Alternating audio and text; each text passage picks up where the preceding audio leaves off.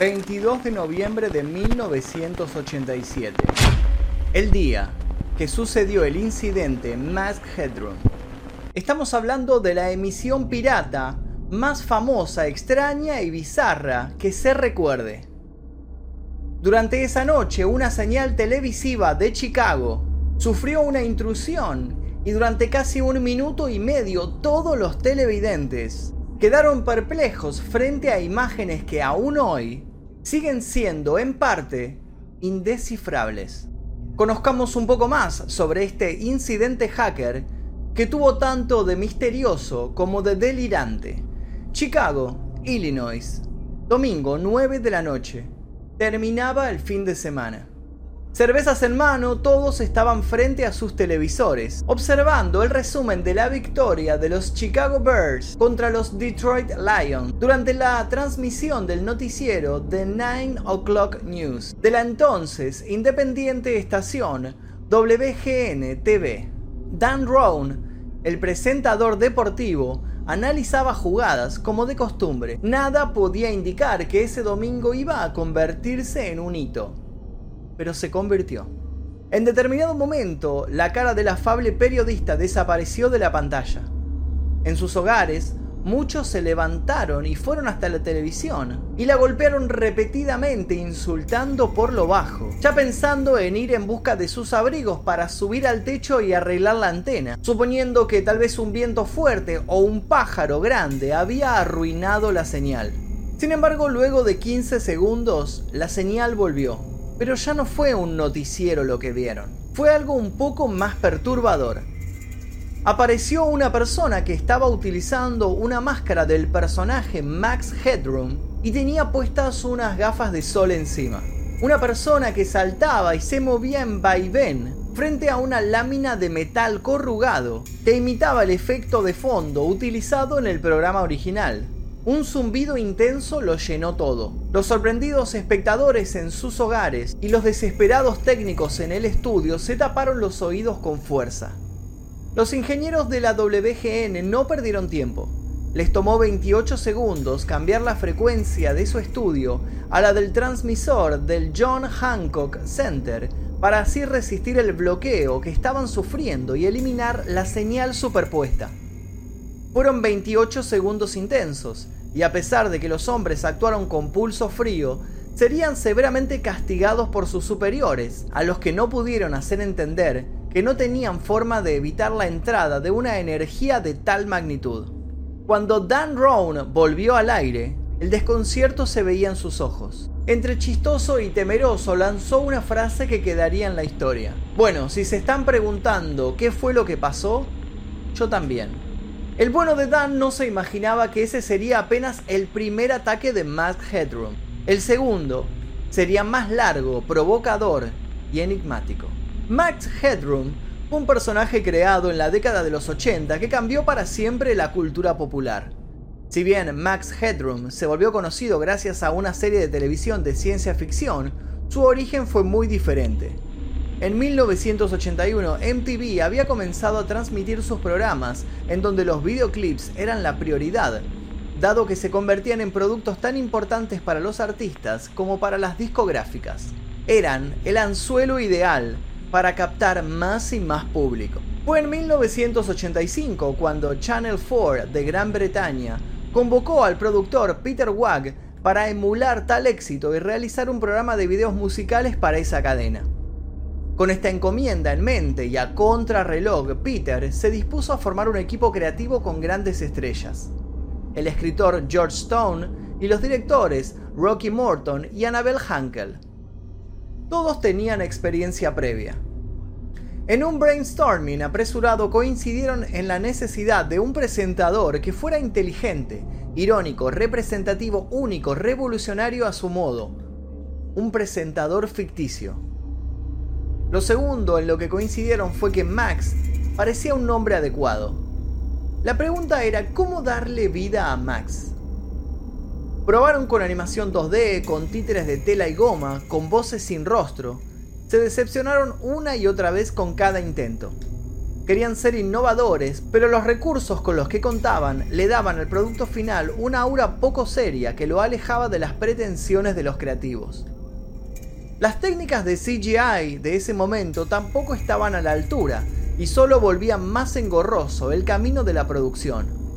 Fue en una noche de largos debates, apuntes, cafés, cigarros y sustancias extrañas que se percataron que se habían olvidado el punto más importante. Podían utilizar un actor y simular que estaba hecho por computadora. Lejos estaban de sospechar que estaban creando todo un icono para una generación. Matthew George Matt Frewer nació el 4 de enero de 1958.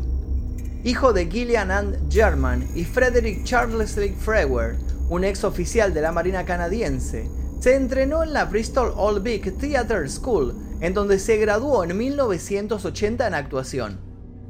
En 1985, un amigo lo recomendaría para un inusual papel.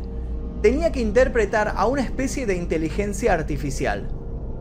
Cuando los productores lo vieron en la audición, supieron de inmediato que estaban frente al genial Max Headroom. Matt sonrió feliz cuando le dieron el papel y le acercaron unos cuantos contratos en los que debía poner su firma. No sabía que le esperaban largas jornadas de rodaje, en las que debía pasar horas y horas siendo maquillado y preparado para lograr el efecto deseado. Sin embargo, por muy tediosas que fueran esas sesiones maratónicas de personificación, cuando el director gritaba acción, Matt mutaba en Max y se producía la magia. Los creadores del show no querían que cualquiera pudiera replicar su formato y sus técnicas, por lo que hicieron correr el rumor de que efectivamente Max se creaba por computadora. Nadie sabía a ciencia cierta cómo se hacía ese personaje, era una especie de secreto de Estado. La cadena televisiva no solo vio con buenos ojos lo que estaban gestando, sino que decidió hacer una apuesta aún más grande. Y si el carismático Max se volvía protagonista de una película para televisión, Claro que la querían para lo antes posible. El grupo creativo se vio envuelto en un gran aprieto hasta que les extendieron un cheque con una abultada suma. Entonces, se pusieron manos a la obra, sin dudarlo. La historia de Max se consolidó en lo que se conoce como Max Headroom 20 Minutes into the Future, una película de 57 minutos cuya historia corre en un futuro cercano, en donde una oligarquía de cadenas de televisión gobierna el mundo. La tecnología ha avanzado hasta el punto en que los pensamientos y movimientos corporales de los espectadores pueden controlarse a través de sus televisores. Casi toda la tecnología no televisiva ha sido descontinuada o destruida.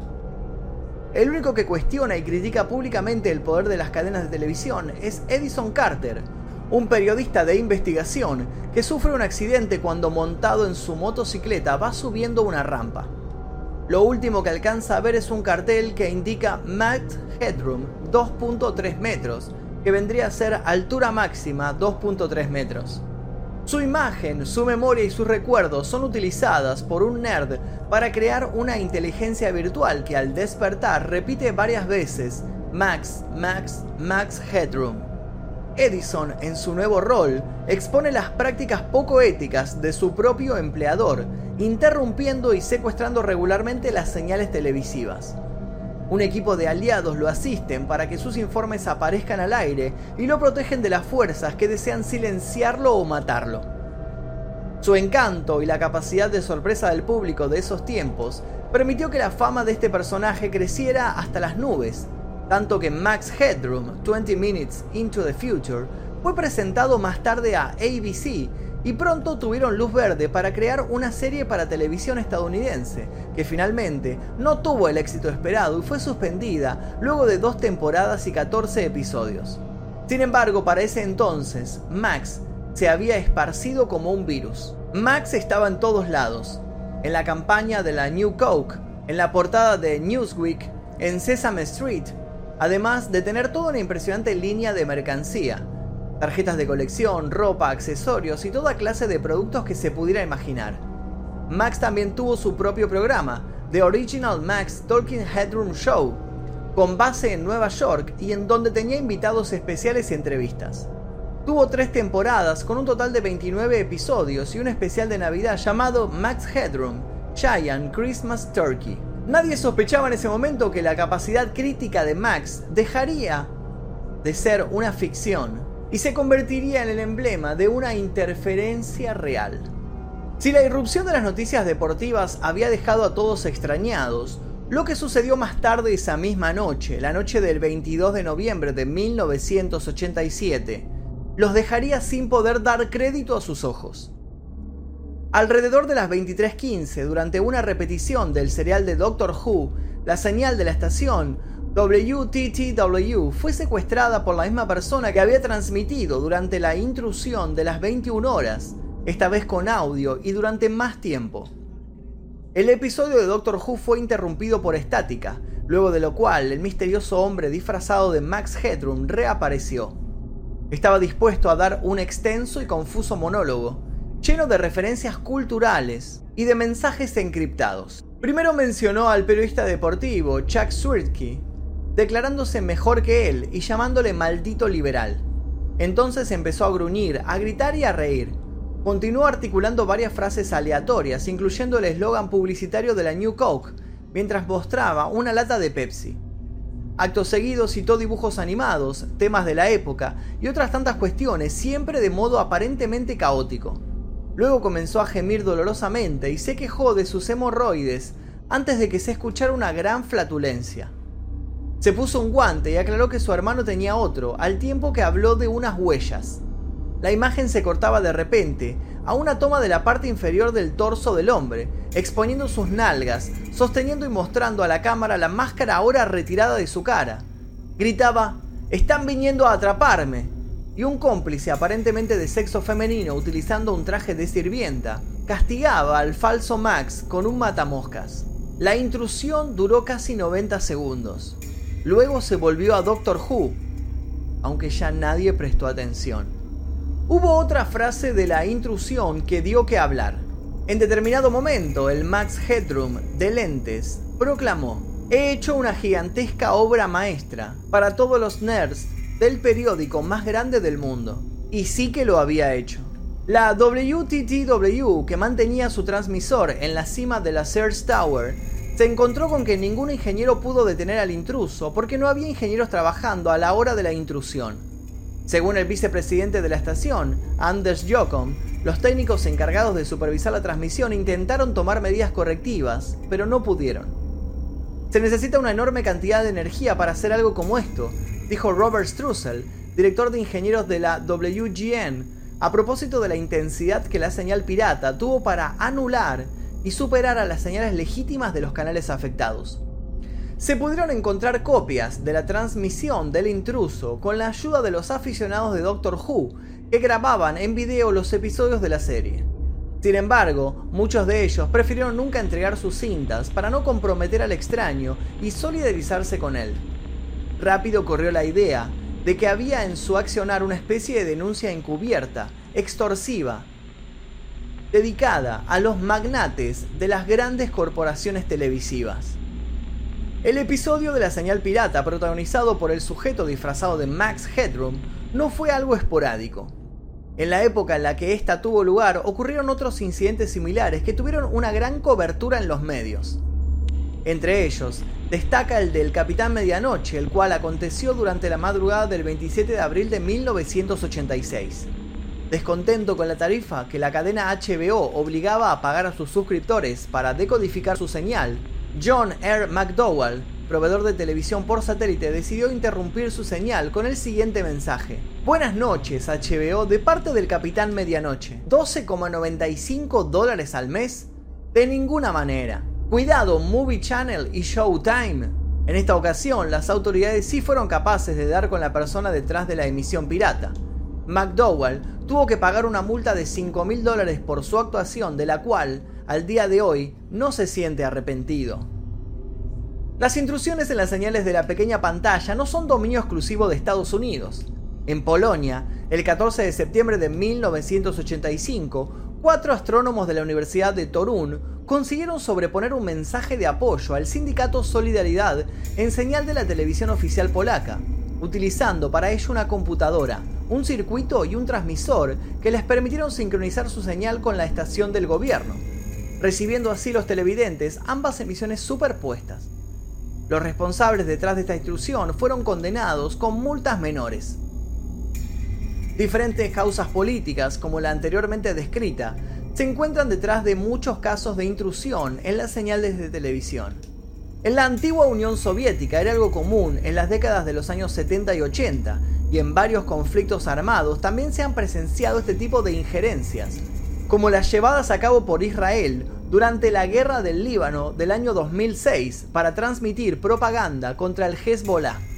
Sin embargo, la que marcó la historia, la que más remite a episodios de La Casa de Papel, de Mr. Robot, de B de Vendetta o al grupo Anonymous, probablemente haya sido la interferencia de Max. La influencia de Max se puede ver en diversos homenajes. Pueden encontrarse referencias a este personaje en Back to the Future, en Pixels, en Ready Player One, en Black Mirror y también en la música. Eminem, por ejemplo, se pone en la piel del héroe virtual en su video para la canción Rap God. Si de tecnología revolucionaria se trata, en la pantalla argentina, un actor llamado Carlos Calvo, post-accidente cerebrovascular, interpretó a Próspero, un hacker con ansias de desarticular a los malhechores de turno una especie de Morfeo local que en lugar de reclutar a Keanu Reeves, reclutó a Nahuel Muti, un ex verano del 98. Sin duda alguna, un buen producto. Se supone que los responsables del incidente Max Headroom debieron haber sido empleados de uno de los respectivos canales. Sin embargo, a pesar de las intensas búsquedas, no hubo manera de encontrar pistas. Sobre la cabeza de los culpables pendía una multa de unos 10 mil dólares y hasta un año en prisión, Hoy en día hay quienes siguen tratando de decodificar qué hubo detrás de todo el bizarro suceso. Lo que nadie duda es que Max estaba jugando una broma pesada a alguien con poder. Y que había, en su descontrolado y pretendidamente alocado discurso, una finalidad concreta. Lo cierto es que tanto el propio Max como creación que buscaba denotar la artificialidad de los presentadores televisivos y el espíritu mercenario de las grandes cadenas, como el incidente del 87, sirvieron para reforzar la iconografía que presenta a los hackers y piratas como inesperados justicieros capaces de convertir las herramientas del enemigo en un canal de expresión para el bien. En 2012 los medios volvieron a rescatar el incidente. 25 años después de aquel 22 de noviembre famoso, el crimen finalmente prescribió. Héroe o delirante, ficticio o real, virtual o analógico, Max Headroom se salió con la suya. De un modo u otro logró, por fin, vencer al sistema. Y hasta aquí el video de hoy, espero que les haya gustado la historia de Max Headroom. Yo en particular soy muy fan del videoclip Rap God de Eminem, así que me gustó mucho hacer este video. Si les gustó, les pido por favor que se suscriban, que activen notificaciones y les dejo un par de videos recomendados aquí para que sigan viendo los videos que subimos a este canal llamado El Día que. Mi nombre es Magnum Mephisto. Nosotros nos veremos seguramente en la próxima transmisión interferida. Adiós.